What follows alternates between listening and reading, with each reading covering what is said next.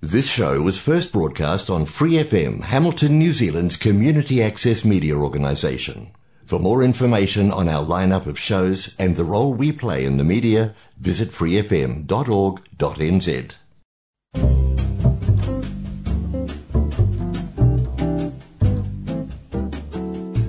Kia ora, Brasil! O programa de rádio comunitária em Hamilton, na Nova Zelândia, para brasileiros ao redor do mundo. Kia ora, New Zealand, Kia ora, Brasil, Kia ora, mundo! Como será trabalhar no mercado financeiro aqui na Nova Zelândia? Como será que são os investimentos? Como funciona todo o Paranauê aqui no banco, nos bastidores? Pois é, o meu convidado de hoje não só trabalhou muitos anos no Brasil, como alguns aqui na Nova Zelândia, e vai poder contar pra gente como funcionou tudo isso. Mas, acreditem só, pasmem comigo, ele largou essa carreira de sucesso de muitos anos para empreender numa outra área que ele nem tem a formação para isso. Como será que está sendo esse projeto?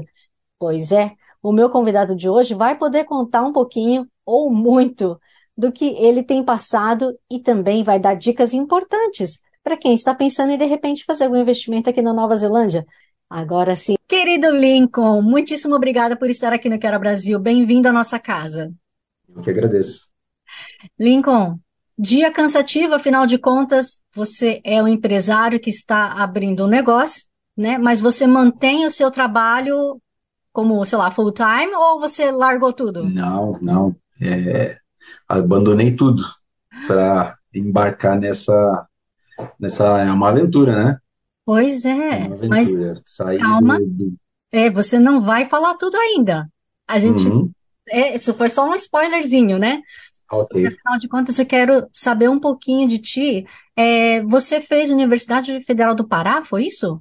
Não, Não, Paraná, Paraná. Eu Paraná, fiz. desculpa, isso, Eu, foi no sul.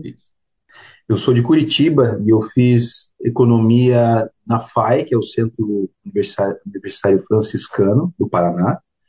E depois eu fiz uma pós-graduação em, em mercado agrícola Uhum. na Federal do Paraná. E depois eu vim para Nova Zelândia estudar também. Essa foi a minha entrada na Nova Zelândia. ah, tá. Se não me engano, foi já com a família, né? Mala e cuia, tudo mais. Inclusive, para quem quiser, tiver um pouquinho de curiosidade, é, no episódio 106, a gente entrevistou a esposa do Lincoln, a Cynthia isso Kever, assim. né? Muito querida. Aliás, Cíntia, se você estiver assistindo, lembranças, muito obrigada. É, e Lincoln, na época tinha sido a você que veio estudar, certo? Não foi a Cíntia? Exato. Eu vim estudar, fazer uma pós-graduação em business e que levou quase 12 meses. tá? Então, essa foi a nossa primeira, primeira etapa, né? Descobrindo a Nova Zelândia enquanto estudava, trabalhava e ajustava a vida. E tudo foi surpresa.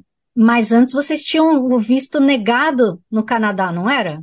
É, sim, é, nossa aventura foi mais in- inconstante, nossa aventura foi muito mais inesperada, né? Parece até frase do, do filme do Hobbit, mas a nossa, nossa partida inusitada, inesperada para Nova Zelândia, é, não estava nos nossos planos originais. Nosso plano original era ir para o Canadá, nós tínhamos todo o plano já traçado, é, a universidade, inclusive, estava paga. E a gente já sabia onde a gente ia morar, a gente já tinha contatos, a gente tinha amigos, e tudo muito bem encaminhado.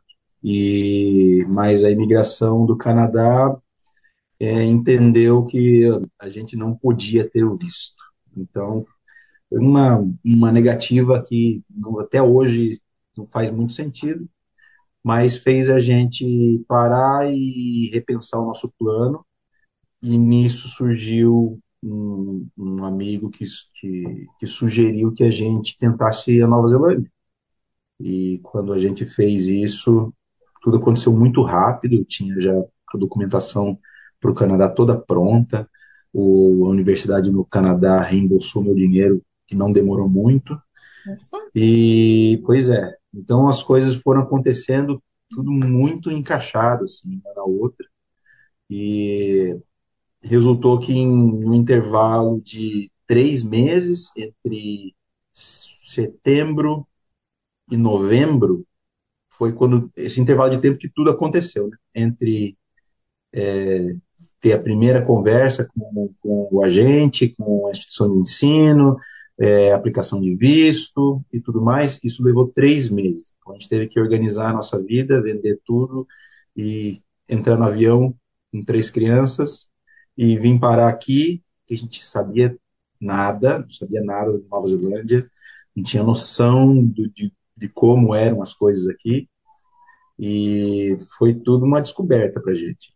Foi, eu acho que uma, uma, grata surpresa. Eu hoje fico muito feliz que deu certo desse jeito né, a nossa jornada. Eu, é, apesar de todo o estresse que a situação gerou na época, é, eu acho que esse desvio para terminar desse jeito foi, foi para o bem, foi para o melhor. Então eu, eu me sinto hoje é, feliz que deu certo aqui na Nova Zelândia e não no Canadá. Uhum. Você acredita que você tenha conseguido esse trabalho na sua área por causa dos estudos? Foi o networking ou foi o famoso que quem indica? Não, não, eu não pude depender de indicação no começo. É, não tive quem me indicasse para essa área, até porque eu não conhecia ninguém aqui na área é, na minha área profissional. Então, eu, meu, meu background é bancário, o setor financeiro, parte de investimentos e a parte de é, prevenção à lavagem de dinheiro e crime financeiro. São áreas bem específicas. Não é tão fácil, em qualquer lugar do mundo, você conhecer tantas pessoas assim para te ajudar a ter um network, a não ser que você já esteja nesse mercado. Quem está dentro do mercado se conhece. Né? Mas se você acabou de chegar, leva um tempo até conhecer as pessoas. E hoje eu diria que quem está procurando alguma coisa numa área muito específica, que foi a minha situação, que dê valor para eventos de networking, como Meetup e, e outros eventos. Meetup acho que é um, um, uma plataforma boa para encontrar algumas, alguns eventos de networking em áreas específicas. E, mas nessa, nessa época, para mim, eu não tive nada disso, e são coisas que descobri depois, né, que eu poderia ter feito. Então, vamos dizer que eu tive que ir na, na, na raça mesmo, mandando muitos currículos para muitos lugares e esperar que alguém, pelo menos, desse uma olhada na minha experiência. Não era pouca. Né? Eu não podia não ter uma experiência aqui na Nova Zelândia, mas a minha experiência era, era longa. Né? Então, isso, isso é, tem um peso. Né? É, o difícil para o empregador aqui na Nova Zelândia é ter certeza de que ele está fazendo a aposta certa, né? que ele tá, é, que ele pode acreditar naquilo que está escrito no, no seu currículo. E a gente sabe que o mercado neozelandês, especialmente falando antes da pandemia, agora é um outro momento, né? mas antes da pandemia, é um mercado muito concorrido. É muita gente tentando, era muita gente tentando vir para cá ao mesmo tempo. Então, para qualquer vaga que você tivesse concorrendo, você estava concorrendo com mais 10, 15, 20, 50 aqui na Nova Zelândia e mais 200, 300, 400 aplicando de fora, tentando conseguir a vaga mesmo sem estar pisando aqui. Né? Então, é, é bem intenso, assim, e em muitas áreas. Hoje é um pouco diferente, o, esse mundo pós-pandemia, né? Agora tem uma demanda geral para tudo e não tem gente suficiente dentro da Nova Zelândia para atender muitos mercados. Um deles é essa área que eu, que eu trabalhei por muitos anos, então hoje é um pouco diferente. Então, é, é essa transição, para mim, é, do estudo, né, do, esse trabalho inicial que a gente faz, a gente chega aqui, a gente pega o que aparece, né? porque está mais, mais importante é sobreviver o momento. É, mas para mim foi uma transição que custou bastante, né? Levou alguns meses, é, eu continuava fazendo, é, trabalhando part-time onde eu estava trabalhando, até que apareceu a oportunidade, uma entrevista, foi muito bom, e a, e a oportunidade era para me mudar para Tauranga. Então a gente teve que fazer mais uma mudança. Todo mundo, mala e cuia, para uma cidade diferente, escola nova para todas as crianças, e o outro ambiente de trabalho para a Cíntia também. Então, e tudo né, para que a gente pudesse cumprir a nossa nosso plano inicial, que era o plano dos três anos, né? Chega, termina a, o curso e aí tem o Post-Study Work Visa para depois aplicar para residência, que esse é o plano de todo aquele que vai fazer uma pós-graduação aqui. Né? Uhum. É, então, para a gente cumprir o nosso plano inicial, a gente fez alguns sacrifícios aí né? e fomos para Tauranga. Você disse que você estava trabalhando part-time, mas era com o quê, então, se não era na sua área antes? Era na, em restaurante. Em restaurante. Então, é, foi a minha primeira experiência trabalhando com comida. É, e era algo que eu já queria muito tempo atrás, é, ter uma experiência nessa no setor e, e a experiência veio para me mostrar o que, que era a realidade mesmo. Né? É, eu consegui entender o que eu precisava entender para saber o que, que eu queria fazer e o que, que eu não queria fazer. Acho que pelo menos isso me deu experiência para entender é, o que, que era de verdade o setor de restaurantes. Hum. É, mas a minha não era a minha, minha intenção continuar é, trabalhando em restaurante, não nessa etapa, porque não ia me ajudar, na época não ia me ajudar a conseguir o meu visto é, de residência, então eu procurei no, no, no, setor que eu já tinha experiência, né, que é o setor bancário e financeiro. Uhum. Quando a gente fala em setor bancário, comparar Brasil com Nova Zelândia, tem como ou é muito diferente? Ah, tem bastante diferença, bastante mesmo. É, eu diria que as empresas, né, os bancos e as instituições, as instituições, os bancos e as instituições aqui, elas têm, mas isso é, é uma percepção que é, não é, não se limita só ao setor financeiro, bem geral e que também e que as instituições financeiras também é, abraçam né? essa ideia de que para eles é importante é, a qualidade de vida da pessoa que você contrata, para que ela consiga produzir aquilo que você precisa. Né? Quando no, no Brasil, é, esse meu, esses meus 13 anos aí, talvez um pouco mais, de banco, é, banco no Brasil em geral tenta sugar a sua energia vital até o máximo possível. E também faz com que você, ele tenta fazer com que você acabe escravo dos seus benefícios, vamos dizer assim. Quem é bancário vai entender o que eu estou falando. Porque quando você trabalha para um banco, você tem muitos benefícios. O plano de saúde de bancário é sempre dos melhores. É, a maioria dos bancos vai ter participação nos lucros ou algum tipo de benefício adicional. É, o trabalhar em banco, em geral, te dá muito mais benefícios do que 99% das empresas do Brasil. Em geral, são empresas grandes, dão mobilidade e tudo mais. Você acaba se escravizando. Você acaba não se escravizando. Você acaba é, se amarrando ali. Você, né? você não, eu vou continuar ali porque porque eu não vou conseguir os mesmos benefícios em outros lugares. Então, é muito comum você encontrar essa, essa mentalidade dentro é, do mercado financeiro. As pessoas continuem, continuarem no mercado financeiro porque, porque os benefícios são muito bons, então às vezes vale a pena você estar, tá, mesmo que você está esgotado, mesmo que você já está cansado, mesmo que não seja exatamente aquilo que você quer. Então, são poucas pessoas que querem mudar de setor que criam coragem e realmente fazem. Aqui na Nova Zelândia, o mercado financeiro ele te explora menos. Não quer dizer que não vai explorar, porque todo mercado de trabalho de um jeito ou de outro explora. Né? Mas ele drena menos a sua, a sua vida. Né? Ele te dá um pouco mais de oportunidades, um pouco mais de percepção de crescimento ou visão de crescimento.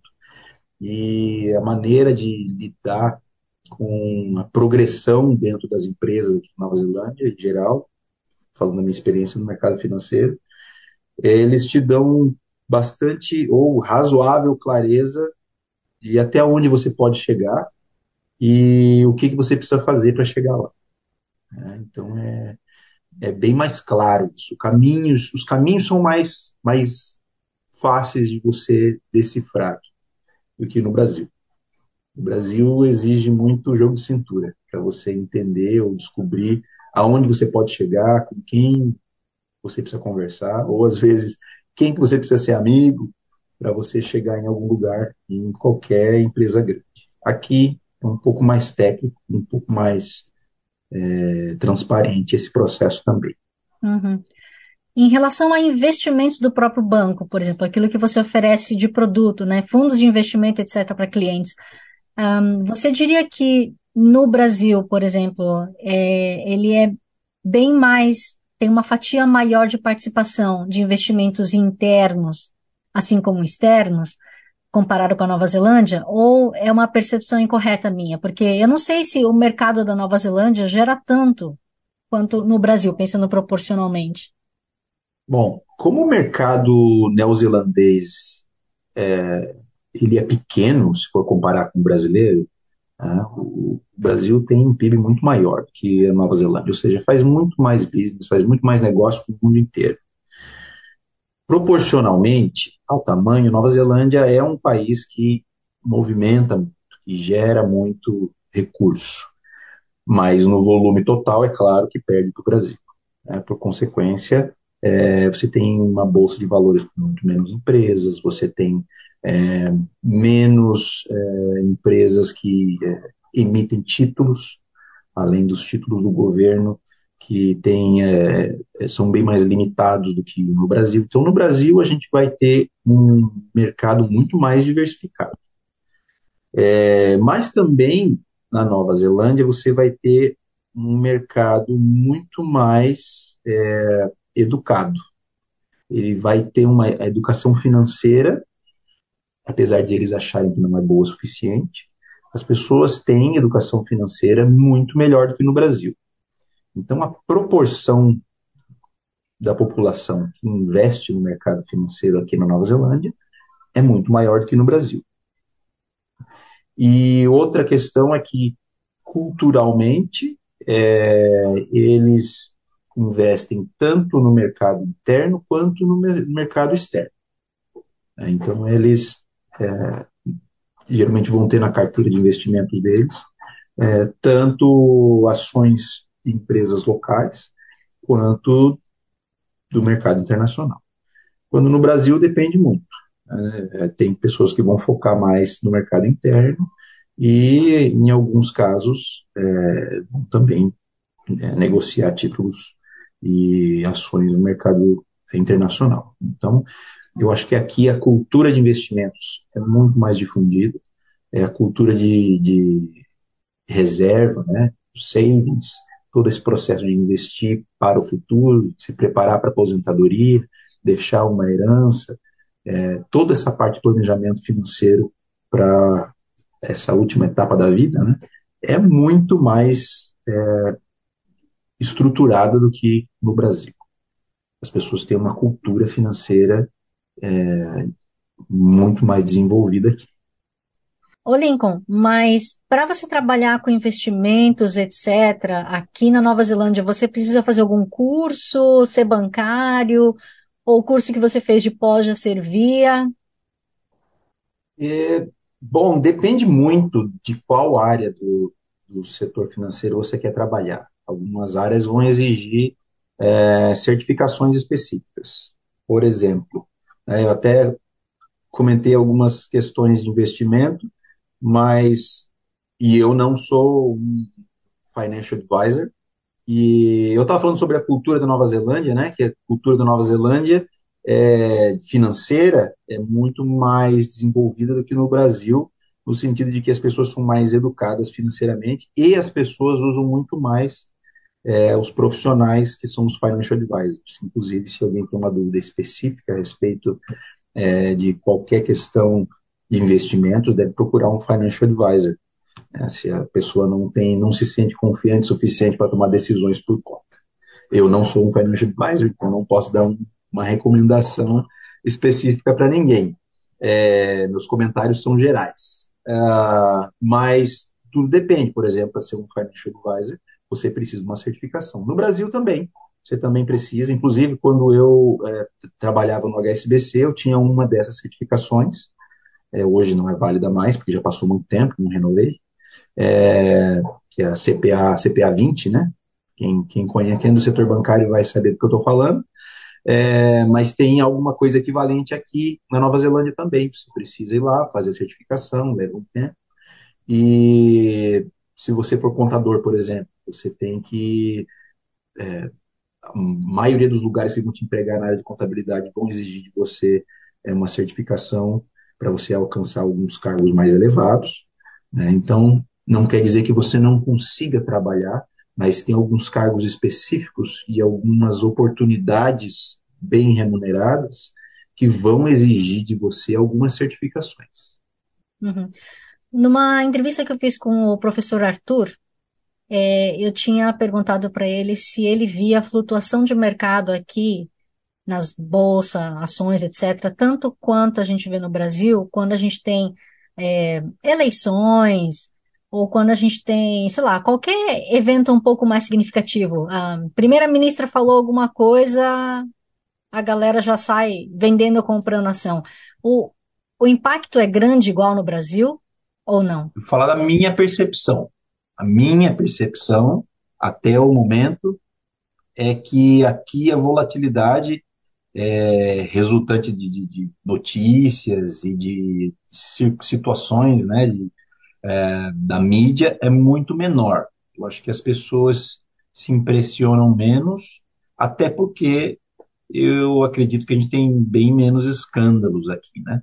Hum. É, então elas sacodem menos o mercado mas ao mesmo tempo aqui tem uma influência é, bem forte, bem intensa é, dos mercados grandes internacionais. Como eu falei, já que eles investem bastante lá na, na bolsa e nos títulos americanos, é, nos europeus, e Hong Kong, e Japão, e Xangai, né? Então, qualquer coisa que acontece nesses que são grandes centros financeiros, balança, é, tem né, repercussões aqui.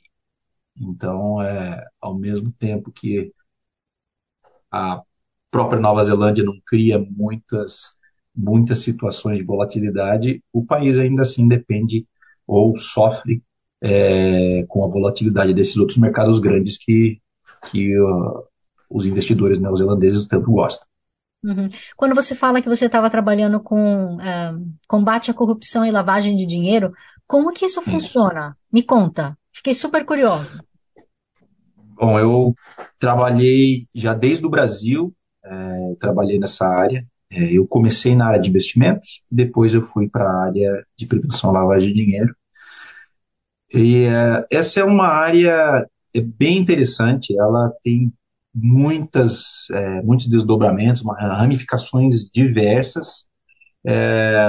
Uma delas é a parte de, de processos, né? Você revisar ou você analisar se os processos dentro é, de uma instituição é, eles estão seguindo um caminho seguro que as pessoas com más intenções não vão conseguir explorar, porque é isso que as pessoas que têm intenção de cometer crime financeiro vão fazer, elas vão procurar as falhas do sistema e vão usar dessas falhas do sistema, em termos de processo mesmo, ou em termos de sistema eletrônico, eles vão achar as falhas do sistema para trabalhar é, os crimes delas e tentar é, ou ganhar dinheiro em cima dessas falhas, ou tentar movimentar dinheiro criminoso de maneira que ninguém perceba. Né? É, vou dar um exemplo para você. Tá? Os bancos eles têm um, um certo valor que a partir desse valor eles vão ter que verificar toda a transação. Tá? Por quê? Porque a partir deste nível é, o, o, valor é tão grande que é arriscado. Então eles vão investigar cada uma dessas transações. É um valor que para eles é significativo o suficiente. O que acontece é que os criminosos né, dessa área eles têm que trabalhar as transações financeiras deles para que fiquem espalhadas e abaixo desse nível. Né? Então, não é difícil para eles descobrirem qual é esse nível, que geralmente é um, são leis e regulamentações locais que definem qual que é ou quanto, a partir de quanto é, que eles precisam investigar. Né? Então, vamos supor que seja o limite de 10 mil dólares, tá? um limite hipotético. Talvez seja isso, talvez não, é, cada época muda, mas qualquer transação acima de 10 mil dólares, por exemplo, cai na malha lá e eles têm que dar uma olhada do que se trata, se faz sentido, se tem uma comprovação, se tem uma contrapartida, se a conta que está vindo, para onde está indo. Tem... Então, dentro da, da área de prevenção à lavagem de dinheiro e crime financeiro, uma das funções do profissional dessa área é garantir que esse processo de verificação né, que é a, a, devida diligência, né, o due diligence, aconteça. Que exista uma verificação de que são pessoas reais transferindo dinheiro real para motivos é, que são justos, né, corretos ou que sejam é, legais. Né? Então, trabalhar nessa área é bem interessante, mas ao mesmo tempo você ver é, na prática é, o quanto as pessoas podem ser desonestas. Né? É, um exemplo disso, né? Muito tempo atrás, quando eu estava é, no Brasil, eu trabalhava nessa área na época que saiu a Lava Jato, por exemplo. E a Lava Jato gerou muito trabalho para a gente na época, muito mesmo e eu estava trabalhando numa área que cuidava é, de um dos processos que era o que fazer com essa gente que foi identificada na Lava Jato. Né? Qual é a instituição financeira que quer manter um profissional ou qual é a instituição financeira que quer manter um cliente que foi identificado como envolvido num caso de corrupção? Ninguém quer, são pessoas é, que ninguém quer por perto dentro das suas carteiras, né? dentro das suas, da, das suas carteiras de cliente. E a outra pergunta é: o que, que a gente faz com eles? E como a gente tira eles de dentro da instituição? Então, são várias perguntas. Né? O que a gente faz? Será que a gente realmente quer esse cliente ou não? Será que ele é problemático demais para nós? ele é um risco muito grande para nós. Então, uma série de perguntas. Né? E quando você tem essas perguntas, você precisa é, estabelecer uma maneira de resolver esse problema, mas ao mesmo tempo você tem que olhar esses clientes individualmente. E quando você começa a olhar esses clientes individualmente, começa a olhar que tipo de transações eles fazem, que tipo de situações eles estão envolvidos, é aí que você começa a ver o potencial ruim da humanidade. Né?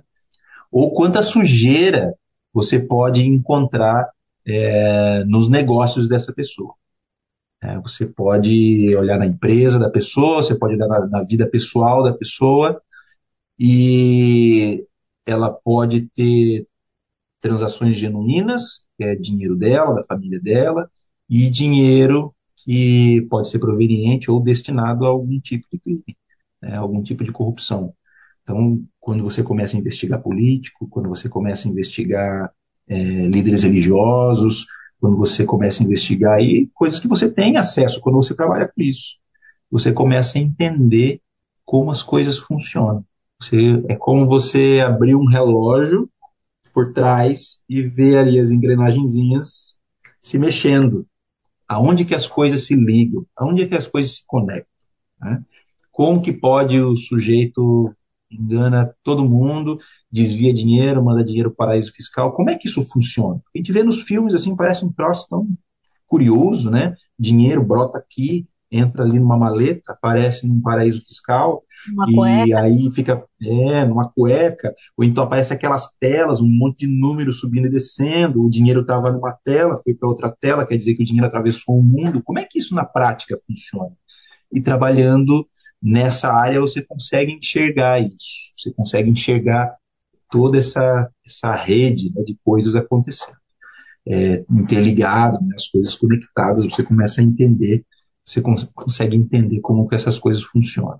E é bastante decepcionante, às vezes, você, é, você olhar para isso, você começar a olhar o lado sujo da coisa e ver que pessoas que aparentemente têm interesse é, bons e genuínos com as pessoas, falando especificamente é, pessoas envolvidas com religião, né?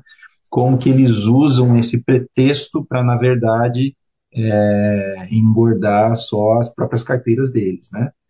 É, então, é, são muitas brechas que você começa a descobrir que existem, elas existem lá há muito tempo, que muita gente já sabe, que o próprio governo sabe que existe, mas que não há uma, uma talvez uma, o interesse. uma ação, um interesse ou uma ação mais efetiva do governo para fechar né, essas brechas. Algumas sim, outras não.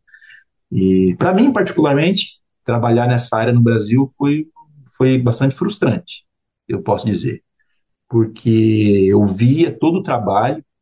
É, muita gente fala, né, que trabalha em banco e tal, né, que o banco é uma entidade sem coração, mas esquece que o banco, na verdade, são as pessoas que trabalham no banco, né? E as pessoas estão lá para fazer o melhor que eles puderem no trabalho delas. O bancário é gente, né? O bancário tem coração. E a gente trabalha para fazer o melhor, para cumprir as leis e para fazer as coisas corretas mas isso não quer dizer que o resultado sempre vai ser aquilo que a gente estava tentando entregar. Né? Uhum. É, o bancário, por exemplo, que trabalha nessa parte de, no Brasil especificamente, é, entrega para o governo, para os órgãos responsáveis, é, a informação que eles precisam para investigar, para ir atrás, né, para abrir mesmo é, um ninho de podridão que é a corrupção é, o crime financeiro ou dinheiro de droga e tudo mais. Então, é, esse tipo de investigação que o bancário faz, que o profissional faz, ajuda os órgãos responsáveis a fazer essa investigação.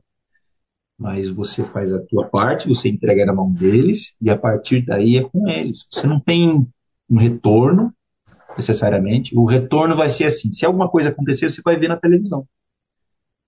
É, eles não têm que te dar uma resposta. E faz sentido, inclusive, que eles não fiquem te dando uma resposta, até para não te expor, né? Porque é perigoso se te expor, né? Imagina, você descobre uma falcatrua de alguém, passa lá para o órgão do governo, e aí a pessoa que está sendo investigada descobre que foi você que achou. É, então, tem, tem, histórias, tem histórias a respeito disso. Não, não vou citar nada mais específico, mas é uma situação estressante. Na época da, Lava Jato, teve situações assim, de bancários que foram intimidados porque estavam envolvidos nesse tipo de coisa, ou estavam envolvidos na, na, fazendo a função, cumprindo a função deles de investigar e repassar informação para o órgão do governo. E, então, para mim, trabalhar nessa área foi um bocado frustrante do ponto de vista de ver que todo o trabalho que a gente fazia não necessariamente produzia o resultado positivo que a gente queria, que era consertar né, as coisas, que era expor é, para a justiça é, os problemas que a gente estava encontrando, identificando. Então, nesse aspecto, foi um pouco frustrante. Mas, ao mesmo tempo, eu descobri muita coisa na prática, eu não entendia como funcionava. Uhum. Aqui na Nova Zelândia, é, ela é famosa, por exemplo, por baixo índice de percepção de corrupção. Geralmente está em primeiro, Sim. segundo lugar, é uma coisa assim no mundo. Mas percepção é uma coisa, o que acontece é outra. Eu conheço brasileiros que trabalham em prefeituras, etc., que falam que, olha, acontece, eu vejo a corrupção acontecendo.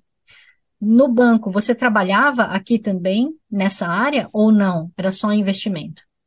Trabalhei nessa área, trabalhei nessa área relacionada a investimentos também, é, porque as duas áreas se encontram em um certo ponto, né? até porque você precisa entender de onde que o dinheiro que vai ser investido vem, né? Você precisa ter certeza de que o dinheiro que está entrando no banco é de uma origem lícita. Então, as duas áreas se encontram é, e eu trabalhei nesse ponto de encontro das duas áreas. É, a Nova Zelândia é um país que tem uma baixa percepção de corrupção, porque a corrupção aqui é baixa. E a corrupção, ao mesmo tempo, não só é muito menor, ou tem muito menos casos de corrupção aqui, mas também é, a maneira que a corrupção tem que acontecer aqui é muito mais sutil. Men, eu vou comparar o Brasil, que é o que eu posso comparar, né? Eu trabalhei é, por anos lá e depois um, um pouco menos, mas alguns anos aqui. No Brasil, a corrupção é bem mais ousada, bem mais descarada, bem menos preocupada com o que a justiça vai fazer a respeito. Então, você acaba tendo é, uma corrupção ou crime financeiro de uma maneira muito mais óbvia, muito mais visível para as pessoas, e por isso a percepção de corrupção é, é mais alta também. Né? Então, a percepção de, de, de, de corrupção funciona muito parecido com os mapas de satélite de incêndio na Amazônia. Tá? Você vai pegar o mapa de satélite de incêndio na Amazônia, que vai mostrar para você onde é que tem fumaça. É, ele quer dizer quanto fogo tem lá, exatamente, quanto da floresta já queimou, essa é uma outra avaliação. Você às vezes vai poder só identificar depois que já aconteceu. O quanto, o quanto já queimou da floresta. Né? Mas ele te dá uma ideia do quanto grave está a situação. Né? É, a coisa ainda acontecendo. Então, é, é, quando você faz essa avaliação da percepção é, da corrupção, você está vendo isso mesmo, o nível de, de fumaça. E a, e a história é a mesma: onde tem fumaça, tem fogo. E eu sempre digo para as pessoas, que, quando se trata de corrupção em governo e quando se trata de corrupção é, na política, né? Se não tem fumaça, você suspeita. Agora, se tem fumaça, você pode ter certeza que tem fogo. É, porque se tem algum, alguma conversinha de, de, é, de fundo a respeito de alguma questão de corrupção, é quase certeza que tem coisa lá. Ah, tem alguma coisa acontecendo. Agora, se não tem ninguém falando nada, suspeite. Porque só porque você não ouviu falar não quer dizer que não tem nada. É. Lincoln, e por que que, tendo esse dia a dia super agitado, interessante, né, dinâmico, você resolveu sair dessa área? Então, essa área do mercado financeiro é uma área muito interessante, tem muitas opções para você é, explorar. E é importante que nessa área, assim como qualquer outra que você trabalhar, que ela reflita bem aquilo que você quer para você no futuro. Né?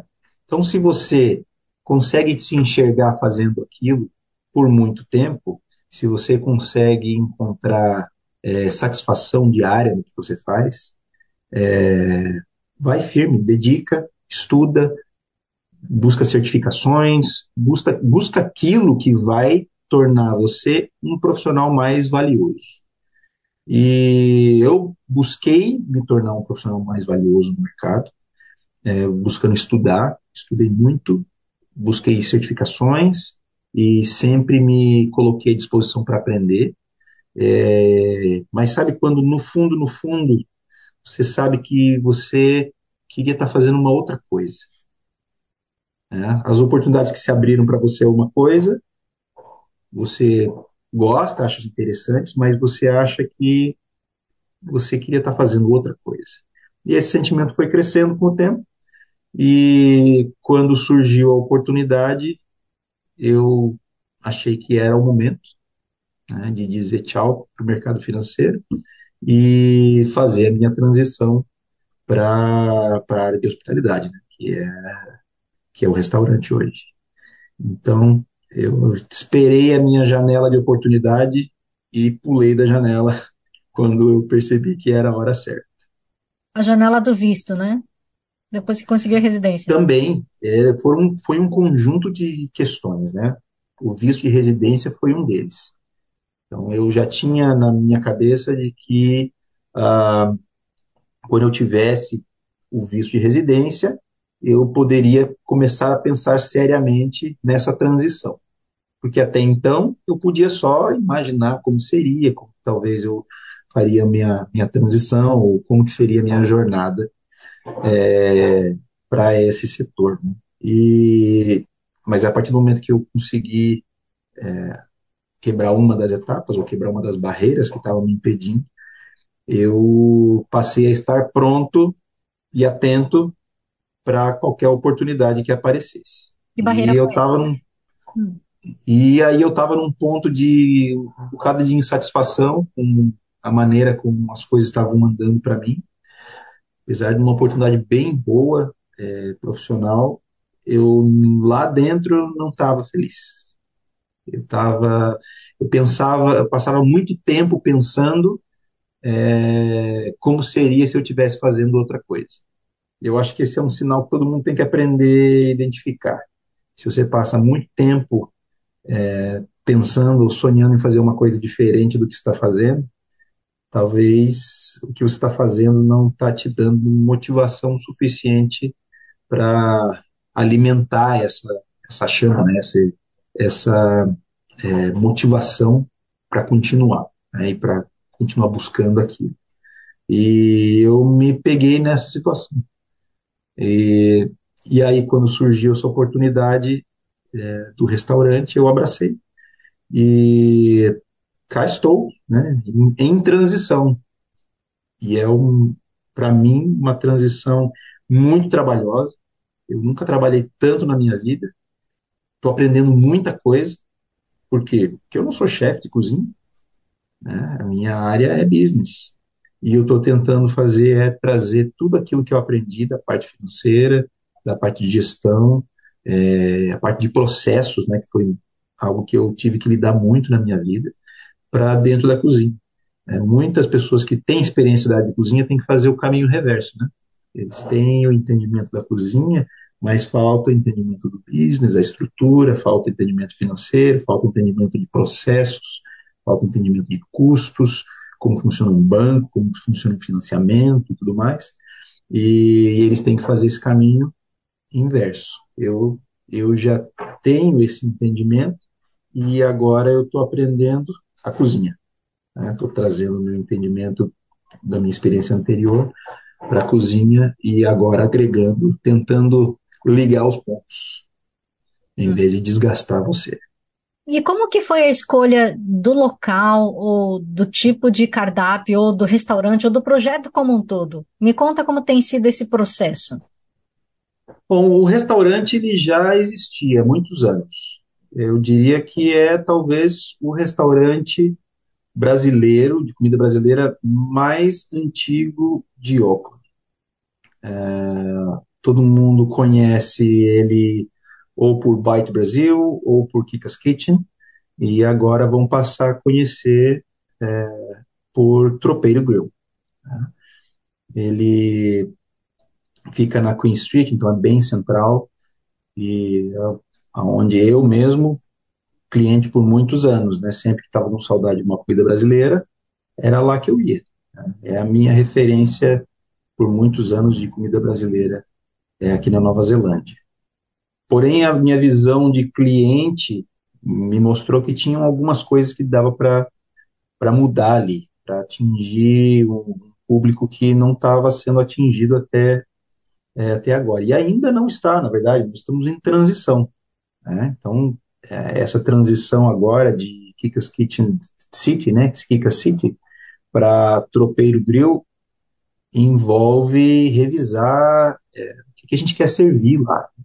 A comida aproxima as pessoas, ela permite que as pessoas interajam, que as pessoas é, dividam algo que elas gostam, então, eu tenho essa, essa relação bem é, íntima, bem emocional com comida. Né? Ela me remete a, a muitas coisas que são muito valiosas para mim, né? Do meu passado. E é isso que eu trago de visão né, para o restaurante, trazer essa cultura que é a culinária tropeira, que é uma culinária que eu tenho por referência, né? Eu sou de Curitiba, E o tropeirismo, ele abrange, vamos dizer, uma metade do Brasil quase, um terço do Brasil quase. É, é muito comum você associar a comida tropeira com a comida mineira, é, mas a comida tropeira é, é, também é mais do que isso, também é isso, né? Porque o tropeiro, como viajante, ele é, fazia essa conexão, né? Da, dos ingredientes com as pessoas, né? E eles também né, usavam o que tinha pelo caminho. Então, essa conexão das pessoas com a comida é o que eu quero é, explorar ali no restaurante. Né? É, e a temática tropeira, para mim, é a minha referência gastronômica, né? porque a, a, região de onde eu venho, Curitiba, ali, perto da Lapa, é, é uma região que tem muita comida tropeira em vários lugares. Que legal. O restaurante já está em operação, então? Sim, funciona normalmente, como já vinha operando há muitos anos já. Inclusive, o, cardápio ainda está em transição. É, a partir da nossa reinauguração, é, que vai acontecer em dezembro, é, na primeira semana de dezembro, o cardápio vai ter itens novos, né? exemplo, o carreteiro, a galinhada, é, o feijão tropeiro. A gente vai encaixar eles. A gente entende que são pratos típicos que é fácil de fazer uma correspondência com. Porque eu, eu acho que é um ponto importante dizer. Eu estou fazendo comida brasileira para o público, público brasileiro, mas a minha maior intenção, minha maior meta ali naquele restaurante é apresentar a comida brasileira para quem não conhece a comida brasileira. Não, meu objetivo também é matar a sua saudade de casa, de comer aquele feijãozinho com arroz. Mas não é só isso. A minha intenção ali é fazer um trabalho educacional, é ensinar para o estrangeiro. Agora nós somos estrangeiros aqui, né? Mas mostrar para o não brasileiro, para quem não está familiarizado com a nossa culinária, o que, que é comida brasileira. Então, é, a gente já tem um cardápio é, montado lá que já está funcionando, que as pessoas já estão acostumadas com ele. E elas ainda podem encontrar esse cardápio lá. Eles ainda vão poder encontrar as, as comidinhas que eles gostam. E o que eu vou fazer vai ser é, incrementar esse cardápio com outros itens que eu entendo que dá para explorar muito bem aqui. Mas feijoada vai ser só de quarta e sábado ou vai ter todo dia? A nossa feijoada hoje é na quinta-feira. Quinta? quinta, quinta-feira. É, por enquanto a gente continua com a feijoada às quintas-feiras. É, tem várias opções de feijoada na cidade. É, nós não somos a única opção de feijoada. Então, é para que as pessoas tenham a oportunidade de vir e provar a nossa feijoada, Hoje é na quinta-feira. É, mas é, nada impede da gente explorar um pouco mais a feijoada num cardápio de final de semana ou alguma coisa assim. Mas isso é mais para frente que a gente vai poder definir. Afinal de contas, tem tanta coisa para a gente explorar. É, então, o cardápio hoje reflete aquilo que já existiu, mas para frente ele vai trazer um bocado de novidades para todo mundo. Qual o horário de funcionamento? Tô, tô vendo que você não vai descansar nenhum dia, vai trabalhar sete dias da semana. Estou correndo risco. Hoje a gente não abre na segunda-feira, porque ninguém é de pedra, apesar de que eu acabo tendo que trabalhar na segunda-feira, só não no restaurante, né? Porque sempre tem alguma coisa para fazer. É, vai Essa comprar é ingrediente, que, vai. Não tem jeito. Preparar. Alguma coisa sempre precisa fazer. Então eu tento dar uma descansada, mas não deixo de trabalhar na segunda-feira. Então, já na prática, acabo trabalhando sete dias atualmente. E esse é o recado que eu dou para quem quer ter o seu próprio negócio. Ter o próprio negócio é começar a trabalhar na hora que você abre o olho e parar de trabalhar quando você fecha o olho à noite. Isso se você não sonhar com o trabalho. Se você sonhar com o trabalho, você vai estar trabalhando enquanto dorme também. Então, é a realidade. Nunca trabalhei tanto na minha vida. Mas hoje a gente funciona de terça a domingo e a gente tem planos para melhorar nossos horários também, que hoje são é, das 11 da manhã até as 3 da tarde. Então, hoje são horários apenas para almoço de terça a domingo, 11 às 3. É, à medida que a gente puder é, aumentar o nosso time, treinar o pessoal e distribuir melhor é, o pessoal através do, dos nossos horários, a gente vai abrir mais horários, voltar a abrir na segunda-feira, é, ter horário de janta, pelo menos alguns dias na semana, e assim ter oportunidade de é, trazer outras coisas. Afinal de contas, dias diferentes, a final de semana, de noite, dá para a gente explorar outros cardápios, com outras coisas que a gente está tem saudade, ou que a gente está acostumado a ter no, nossa, é, no nosso menu, né, no uhum. Brasil. Com certeza. Lincoln, se alguém quiser saber um pouquinho mais do seu projeto, do seu restaurante, enfim, como é que faz para te achar? Hoje a maneira mais prática, mais fácil de encontrar a gente, saber um pouco mais, é através das redes sociais. Acaba sendo a maneira mais direta de entrar em contato com a gente. Né? O arroba. Pode mandar mensagem lá direto, vem parar direto em mim. Não tem uma equipe filtrando, vem cair direto em mim e eu respondo prontamente qualquer dúvida, qualquer questão, se quiser informações sobre é, fazer pedido, informações sobre cardápio e qualquer outra dúvida, pode entrar em contato através das redes sociais, Instagram ou Facebook, também Tropeiro Grill, é, fica fácil de encontrar a gente.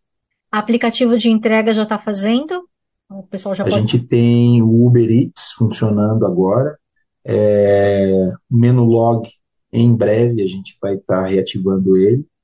E eu devo ter mais algum. Tenho trabalhando com mais alguns que devem voltar a funcionar. Acho que para o público brasileiro não, não, não faz tanta diferença eu dizer, mas a gente deve começar com o Hungry Panda em breve, que é, como eu falei, focado para o público chinês, que é para apresentar para eles a comida chinesa. E foi bem legal, porque o Filme Panda é bem direcionado para o público chinês. E quando eu me apresentei falei que tinha intenção, eles falaram: ah, bem legal, a nossa, o nosso público é chinês, a gente vende comida chinesa, mas você trazer é, essa opção para a plataforma dá mais opções para o nosso público. Né? Você está apresentando algo diferente, que não é comum nessa plataforma, que é a maioria comida chinesa. Né? Então, é, é, essa é a visão que a gente tem e de dar as, as, op as opções para as pessoas no maior número de plataformas que for viável para nós. Uhum. E no momento, essas são as que a gente está focando. Lógico que o seu sonho é de que o restaurante vá bem e que você tenha tantos funcionários que você não precise mais ir todos os dias da semana, né? Meta de todo empresário. É. Mas, além disso, o que mais você tem de planos e projetos para o seu futuro? Fazer seus filhos acabarem, entrarem na faculdade, não sei, viajar? Ah, eu, eu tenho três meninos, né? Então, fazer com que todos eles estudem sempre é a meta de qualquer família, né? E o desespero de qualquer família. Fazer eles estudarem, né, irem bem na escola e encontrarem. Eu acho que é essa é o principal, que eles encontrem aquilo que eles que eles gostam, que eles são que eles consigam unir entre é, uma profissão e algo que eles realmente amem fazer, para que eles se sintam completos. O quanto antes na vida dele eles possam encontrar isso. Então, acho que é a minha meta do momento, fora o restaurante, é isso. Meus três meninos que estão em idade escolar, meu mais velho agora indo para a faculdade, para a escola preparatória da faculdade, e, e consigam né, é, encontrar a vocação deles profissional. Né? Então, é, a meta do momento é essa.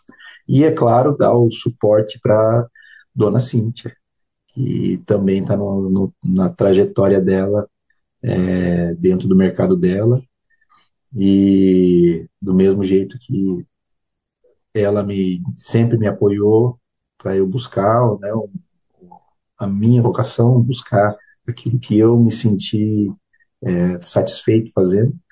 Eu estou do lado dela fazendo mesmo E logo, logo ela vai ter novidades do lado dela também, porque ela, ela não mira abaixo. E logo ela vai ter é, novidades dentro da, do universo dela, é universo de ótica. Uau! Estou curiosa, então. De repente vai ser um Cintia parte 2, hein? exatamente, exatamente. Legal. E Lincoln, aquela pergunta que eu te avisei que eu ia fazer antes da gente começar a gravar, hum. chegou o momento de você escolher uma música brasileira e dedicar para alguém. Ok, então bem na, na minha vibe do momento, né, que é esse ritmo meio tropeiro. Eu, desde que cheguei na Nova Zelândia, explorei tanta música, tanta coisa que eu não tinha tanto interesse quando morava no Brasil e me redescobri gostando de muita coisa que antes não tinha sequer interesse. Né? E uma dessas uma dessas buscas me levou até Yamandu Costa e a música é a chegada porque eu estou chegando eu estou chegando e vocês podem me encontrar lá no Tropeiro Grill que eu vou estar tá lá porque eu cheguei então a chegada Yamandu Costa e vai para quem? Vai para Cíntia. Ela nem gosta desse tipo de música. ela não curte, ela não gosta. É, mas é para ela. Hum. Porque, porque tudo que eu tenho é dedicado para ela. Que bonito isso. Muitíssimo obrigada, então. Lincoln, lógico, todo sucesso do mundo para você, para os seus negócios, para sua família. Fico muito feliz em saber que é, vocês já conseguiram dar o, o, primeiro passo de conseguir o visto da residência, né? que isso já é um pouquinho de alívio, um pouquinho, é pocão. uma jornada, né? É. Mas que essa realização de sonho seja muito próximo. Ah, muito obrigado. Sucesso, então. Uma boa noite para você. Boa noite. Valeu. Então a gente segue com a música do Yamando Costa, mas só no áudio, não no vídeo, porque senão a gente toma bloco. Mas espero que você tenha gostado da entrevista, que tenha ficado algo de útil para você. Se você quiser algum outro tema, quer sugerir, quer entrar em contato, quer contar também a sua história de vida, que Hora Brasil, Brasil com Z, seja pelo Facebook ou pelo Instagram. Que eu vou adorar dar a voz à comunidade brasileira e à gringa, aonde quer que eles estejam no mundo. Ah, e por favor, não esqueça de se inscrever no meu canal, vai me dar aquela forcinha. E como sempre, eu não posso deixar de agradecer Free FM, Vox Brasil e todas as rádios afiliadas que estão retransmitindo Quero Brasil. Assim como Kevin MacLeod pela trilha sonora de Quero Brasil Bossa Antiga. E a todos vocês, meus queridos ouvintes, espectadores, um grande abraço, que a carra e caqueteano!